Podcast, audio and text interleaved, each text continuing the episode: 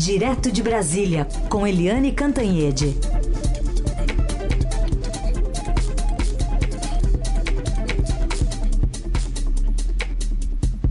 Oi, Eliane, bom dia. Bom dia, Heisen. Bom dia, Carolina. Bom dia, ouvintes. Bom dia, Eliane. Vamos falar então sobre vacinas, uh, enfim, que se pode adotar, né, diversas formas de fazer a aplicação delas, dependendo do que cada país entende como certo. Tem até, estava lendo agora um, um estudo do Low Institute de Sydney, que fez uma avaliação uh, de, entre 100 países e seis critérios, incluindo casos confirmados, mortes e medidas de teste. E o tratamento do Brasil com a pandemia foi classificado como o pior do mundo, enquanto a Nova Zelândia liderou essa classe de acordo com essa, com essa pesquisa. Então, é, enfim, a gente está em último lugar é, na posição é, que ficou ali Brasil, seguido por México, por perto, Colômbia, Irã e Estados Unidos. E aí agora a gente tem então essa é, questão envolvendo a segunda dose. Cada região está tomando uma, uma medida diferente, né, Eliane? Olha, virou um estouro da boiada. Quando você não tem coordenação central num país enorme e desigual como o Brasil, acontece isso. Então, primeiro, o governo eh, federal, o governo Jair Bolsonaro, não tomou as providências para providenciar as vacinas que salvam vidas e salvam a economia e empregos. Né? Não tomou providências, deixou para lá, é, não viu que tinha várias ofertas de laboratórios pelo mundo afora, tinha Pfizer, tinha Moderna, tinha Sputnik, tinha Janssen, tinha todas essas. Não. O Brasil não viu nada disso, focou num só, é, numa só oferta que foi da Oxford AstraZeneca. Só que com o mundo inteiro em pandemia, claro que todos os países pularam em cima eh, das vacinas e agora o Brasil está com dificuldade de abastecer o seu mercado, abastecer a necessidade dos seus cidadãos e cidadãs de se vacinar. É, e só começou a se vacinar, na verdade, porque o governo de São Paulo e o Butantan foram diligentes e estavam negociando isso desde o início da pandemia, lá atrás, e já vinham negociando e trouxeram as doses da Sinovac, que são as, as doses da Coronavac. Só por isso, exatamente por isso, que o Brasil está vacinando. E então, por causa disso tudo, é, você chega agora no impasse né, você tem esse início de vacinação numa, numa população de dois, 210 milhões de habitantes, é muito pouco o que a gente tem. Então, o grande debate hoje é: você pega as doses que tem, em torno de 12 milhões de doses, e vacina 12 milhões de pessoas, que são do grupo prioritário, os profissionais de saúde principalmente, né, e também os mais idosos ou você vacina é, uma parte deles e reserva o resto das doses para a segunda dose daqui a é, duas semanas, quatro semanas. Né? Como fazer isso? O risco de você vacinar todo mundo, porque o, o Butantan, o Dimas Covas, é, a intenção deles é vacinar o maior número de pessoas agora e espera o segundo lote para vacinar, é, a, a, dar a segunda dose. Né, e não usar todas as doses disponíveis para a primeira e segunda dose de um grupo menor. Qual é o risco disso? O risco é que você vacina aquele primeiro grupo maior e depois as vacinas não chegam. Ou os insumos não chegam, ou as vacinas prontas não chegam e você não tem depois a vacina para dar a segunda dose nesse grupo maior de vacinados. É um problema, porque aí fica, ficam duas dúvidas. Né? Primeiro, é, vai chegar o lote que está sendo esperado? Vai chegar? Quando vai chegar? A segunda dúvida é: se não chegar, as pessoas que foram vacinadas pela primeira dose e não tiverem a segunda, qual o grau de imunização que elas vão ter? Né? Qual o grau de imunidade? Porque na Coronavac, por exemplo, o grau é, de, da primeira dose é de 50%, 50,38%. Né? É baixo Né? É, e se uma dose só ficar é, é, é, não, for, não chegar a esse patamar. Então tem várias dúvidas e várias dúvidas também do, da área técnica, porque a consulta do Butantan é para o Ministério da Saúde dentro do Plano Nacional de Imunização, o PNI. Se eles podem fazer isso, em vez de pegar o lote todo para a primeira e segunda dose, usar esse lote todo para um maior número de primeira dose. Mas tem o seguinte, além do Ministério da Saúde ter que dar uma resposta, tem a questão da Visa, porque a Visa liberou as doses, liberou o uso emergencial, contando com primeira dose e segunda dose dentro daquele prazo, que foi o prazo utilizado dentro do teste 3 feito dentro do Brasil. Né? Então, ontem, aqui no, no, no, meu programa, no Globo News em Pauta, a gente entrevistou o João Gabardo, que é, enfim, ligado ao governo de São Paulo e que foi do Ministério da Saúde na época do ministro Andetta, e ele diz que a consulta não é para a Anvisa. A Anvisa já deu, a, o, a, já deu o despacho, já autorizou uso emergencial que a, que a pergunta, que a, a, a consulta é para o Ministério da Saúde, que é para quem está aplicando as vacinas. Mas eu não sei se é assim, ou seja, há várias dúvidas, grande impasse, por quê? Porque as vacinas são poucas, porque o governo federal falhou em providenciar as vacinas e agora fica todo mundo batendo cabeça é, porque faltam vacinas. Como sair disso? Apressando a compra de vacinas, não é? Mas o governo vai fazer? Com que condições agora? Se as demandas né, se das, das farmacêuticas já estão super, é, super é, congestionadas. É, o, o, Chile, por exemplo, é, que já tem mais dose de vacinas do que a sua população. Né? O Chile cuidou direitinho. O Brasil não cuidou e quem chega atrasado ou come frio ou não come. Muito bem. E nesse cenário todo que você colocou muito bem, tem ainda mais um, um, um problema para a gente colocar, que é, aliás, parece uma história que está se repetindo, né? Ou tende a se repetir se o governo não agir, que é a da Pfizer mas agora com o Instituto Butantan, que está cobrando do governo se tem ou não interesse, né, Eliane, em mais 54 milhões de doses e dizendo que vai exportar se o governo não fizer reserva. Pois é, isso aí é uma clara ameaça uh, do governo de São Paulo, clara ameaça. O governo federal, ou você compra, é, mantém a sua palavra e fecha esse contrato, ou nós vamos exportar para os países vizinhos. Né? Então, enquanto a gente tem pouca vacina, né, que cria essa discussão toda. Do outro lado, é, agora já há a possibilidade do Brasil exportar vacina para os outros, porque o governo federal não age, não decide, não toma providências. E isso é uma novela. Primeiro, o general Eduardo Pazuello, ministro da Saúde, tinha dito que tinha dito para os governadores que ia comprar 46 milhões de doses é, do governo de São Paulo, do Butantan. É, aí no dia seguinte o Bolsonaro disse: essa vacina chinesa do Dória, não compro. Pode cancelar. Eu sou o presidente, eu mando e não abro mão da minha autoridade. Cancelaram. Aí depois, quando a coisa ficou feia, né, feia, e os brasileiros viram o mundo sendo vacinado e nada de vacina no Brasil, o Bolsonaro voltou atrás, correndo, o Pazuello também, todo mundo correu atrás e foram atrás da vacina de São Paulo.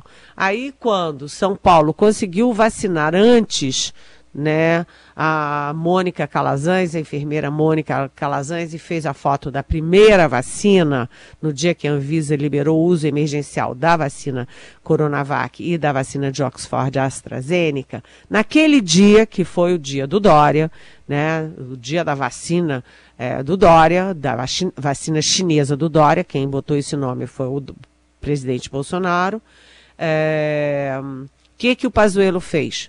Bateu no peito e disse: Olha, quem pagou tudo, a pesquisa, o contrato, a compra das vacinas, fomos nós, foi o Ministério da Saúde. Aí o Dória foi e disse: O que? Estou estupefato, porque não tem um tostão do governo federal na Coronavac, nessa vacina aqui do Butantan. E a questão continua o mesmo, né? O Pazuello diz que pagou e o Dória diz não pagou um tostão. E agora está no seguinte pé: se não pagar, não vai ter vacina. A vacina que tem vai ficar para São Paulo e o Butantan vai ter o direito até de exportar, porque jogar fora o lote é que não vai. E também dar de graça para o governo federal que não fez a sua parte, não dá. Né? A, a formiguinha não pode sustentar para sempre a, a cigarra.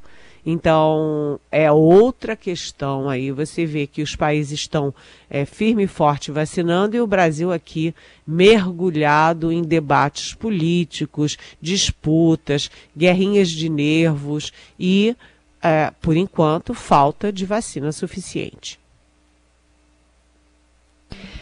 Bom, é, essa é uma questão que a gente vai analisar e esse é um alerta que já tem sido falado nas coletivas do governo de São Paulo há algum tempo pelo próprio Dimas Covas, né? Vai ganhando corpo essa ameaça agora com esse deadline, né? De que a resposta tem que vir no fim de semana. Vamos acompanhar se ela virá ou ficará para abril, maio, como diz o contrato ali, né? Não levando em conta toda essa corrida mundial pela, pelas doses. Eliane, vamos falar um pouquinho também sobre o presidente Bolsonaro, que admitiu que participa e interfere nas eleições para as presidências do Congresso, né? Está há quatro dias de, de vencer e a gente tem uma disputa que está sendo mal vista pelo presidente da Câmara, Rodrigo Meta, dizendo que está rolando promessa ali de emendas, o governo não vai ter dinheiro para pagar nem cumprir essas promessas. Como é que está essa negociação? Olha, a, o presidente Bolsonaro ontem fez um café da manhã com a bancada do, do, PSL na Câmara. Com a bancada não, né? Com uma parte da bancada, com pelo menos uns 20 parlamentares da bancada do PSL. E ele deixou claro que está participando e está interferindo, sim. E como é que presidente da República participa e interfere em eleição de outro poder? É, comprando votos, né? É, comprando votos. Porque você tem uma forma de conversar, bater no peito, dar um sorriso, isso é uma forma. Outra forma é você é, liberar as emendas. Ontem saiu a informação no antagonista de que é, o governo já liberou ou se comprometeu a liberar 630 milhões em emendas parlamentares para ter votos para o Arthur Lira, que é o deputado do PP é, de Alagoas e que é o candidato do presidente Bolsonaro a presidente da Câmara em, agora na segunda-feira. Então, tem um jogo pesado de, de, de, cargos no Congresso, tem um jogo pesado de liberação de emendas, e o que a gente está vendo é que o presidente Bolsonaro é, tende a ganhar a disputa na Câmara e no Senado é, na semana que vem. Né, porque o Arthur Lira está é, prioritário, favorito na Câmara e o senador Rodrigo Pacheco, do DEM de Minas Gerais, está favorito no Senado, ambos com apoio do Bolsonaro.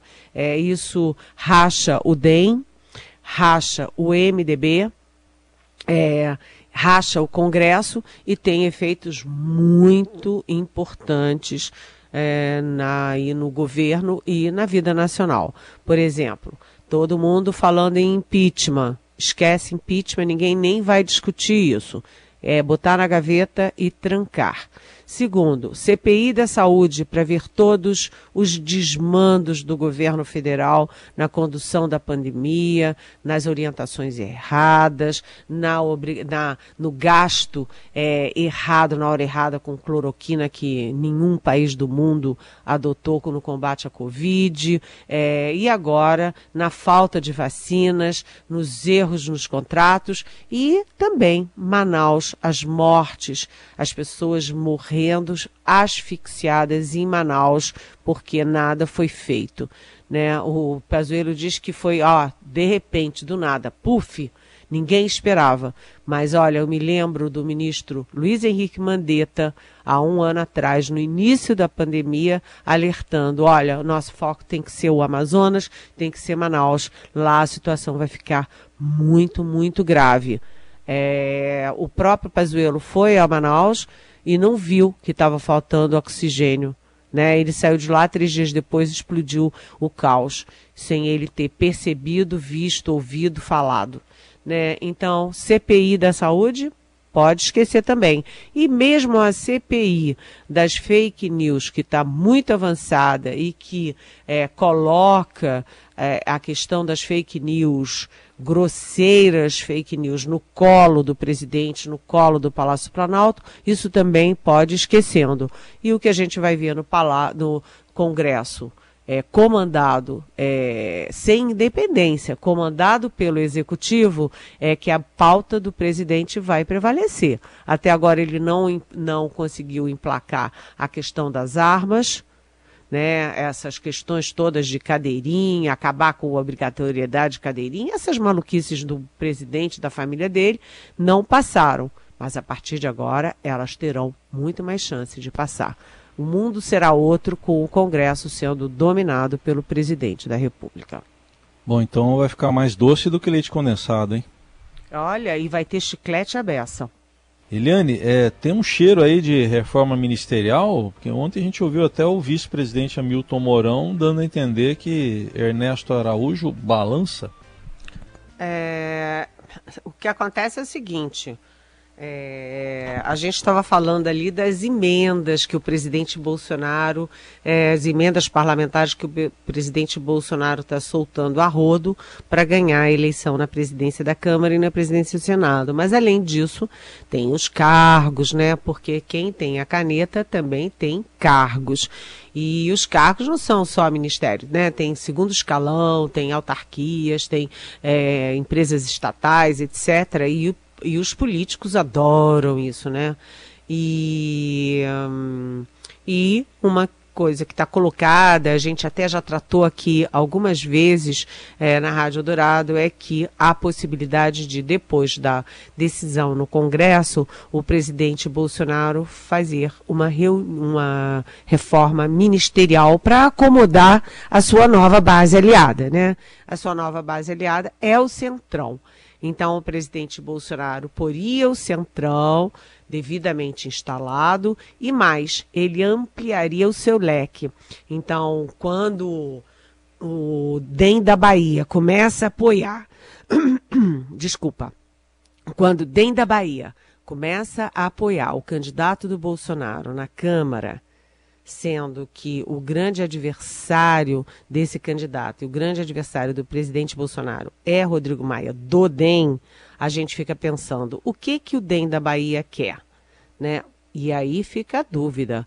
Uma das coisas que o Bolsonaro adoraria era levar o ex-prefeito ACM Neto para o governo, convidá-lo para ser ministro, né? Você já imaginou se o ACM Neto, uma das maiores e mais expressivas lideranças do DEM, vira ministro do Bolsonaro, isso destrói o DEM e tem um impacto imenso naquela concertação para um candidato de centro nas eleições de 2022.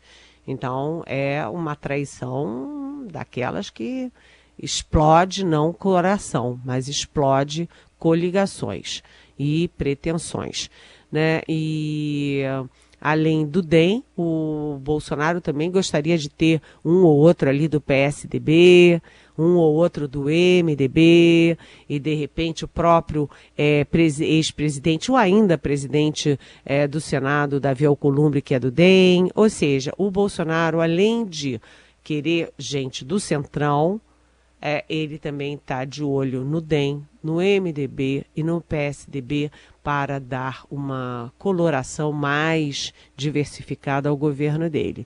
Cada um que aceitar, que depois, é, enfim, pague o seu preço, né? Porque essas coisas têm sempre preço político. E agora vamos ao Hamilton Mourão. O vice-presidente Hamilton Mourão, ele disse, deixou claro que, olha, há muito tempo que ele não conversa com o Bolsonaro ah, ele não participa de reuniões e decisões. que ele não está informado de coisa nenhuma, mas que deve vir aí sim uma reforma ministerial e, por exemplo, é, deve vir a troca do chanceler Ernesto Araújo. Como ele disse que não está participando de decisão e que ele não está sendo porta-voz do Bolsonaro, o que, que a gente deduz disso? Que o, o Hamilton Mourão deseja a queda do Ernesto Araújo. E, aliás, isso combina perfeitamente com as informações de bastidores de que na área militar ninguém é, aplaude e ninguém sequer uh, aceita os erros é, tremendos da política, extra, é, política externa. E aí todo mundo joga a culpa, evidentemente, no é, Ernesto Araújo, quando Ernesto Araújo é o mero executor da política externa do Bolsonaro. Mas o que ficou aí é o seguinte: o vice-presidente da República, general, está falando pelos generais, pelas Forças Armadas, sim, nesse caso. Né? Há pressão, sim, para substituir o Ernesto Araújo, é, do Ministério das Relações Exteriores. E aí um detalhe. Ontem o Bolsonaro fez uma papagaiada numa, numa é, churrascaria em Brasília e falou coisas que eu, como sou uma pessoa, uma mulher é, civilizada, não posso repetir aqui em público. Ele falou palavrões, é, principalmente dedicados a, a imprensa, a mídia brasileira, e o primeiro a puxar o grito de mito, mito foi Ernesto Araújo, ou seja, está se agarrando ali como pode no cargo. Mas é, a pressão vem de dentro, vem de dentro do próprio governo e vem também de fora, porque o foco do Joe Biden nos Estados Unidos vai ser a sustentabilidade, a a preservação do meio ambiente. E isso atinge em cheio o Brasil, a política externa e a política ambiental do governo Bolsonaro, gente. É interessante que tem mortes por falta de leito, de UTI, né, oxigênio. A gente já passou de 220 mil pessoas é, que morreram pela, pela pandemia, mas o presidente demonstra, demonstra mesmo revolta por causa do leite condensado. Né? Ele estava bem exaltado nessa manifestação, de um vídeo que inclusive está tá circulando aí pelas redes sociais. É, é o tamanho do presidente, né? Ele sempre se preocupa com o pequeno, mas aqui, se preocupa com o que bate nele.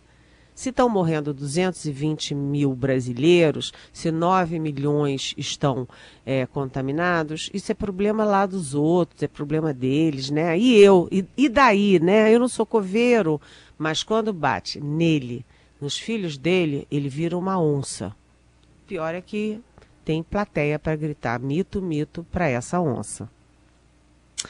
Eliane, tem uma pergunta aqui da Rosana de Agudos. Ela quer saber se a iniciativa privada poderia financiar o auxílio emergencial. Não poderia? Uma pergunta que vem num, num ensejo dessas discussões aí sobre o que, que o governo pode fazer para aplacar a, a crise sobre os mais vulneráveis. Oi, Rosana. Bom dia.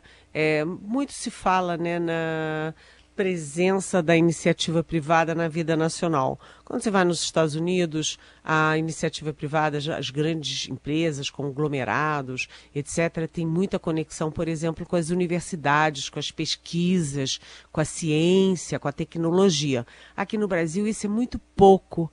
E agora eles tentam crescer dentro da pandemia.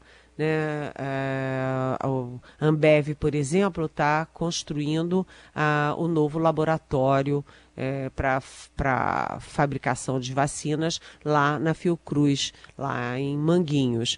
E eles também estão aqui muito em contato com a, o Butantan em São Paulo para cuidar da pandemia, das vacinas, é, enfim, da produção das vacinas aqui dentro do Brasil.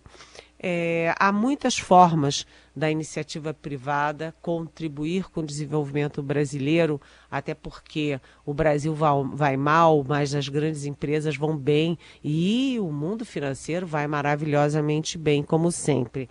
Né? É... Mas eu não sei, Rosana, se a melhor forma seria no caso do auxílio emergencial. Eu acho que no caso do auxílio emergencial, isso é uma responsabilidade típica do Estado brasileiro, né? típica de Estado. Quer dizer, é, as pessoas têm que estar na prioridade número um dos governos, né? a prioridade número um do gasto orçamentário. Né? As pessoas pagam e as pessoas têm direito de receber.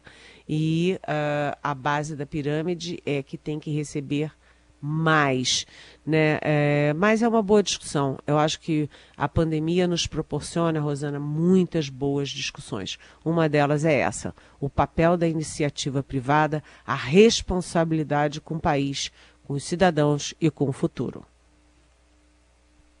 Eliane Cantanhede respondendo as perguntas que chegam para cá com a hashtag Pergunte para Eliane nas redes sociais ou pelo nosso WhatsApp. Eliane, obrigada por hoje. Até sexta. Até amanhã. Beijão.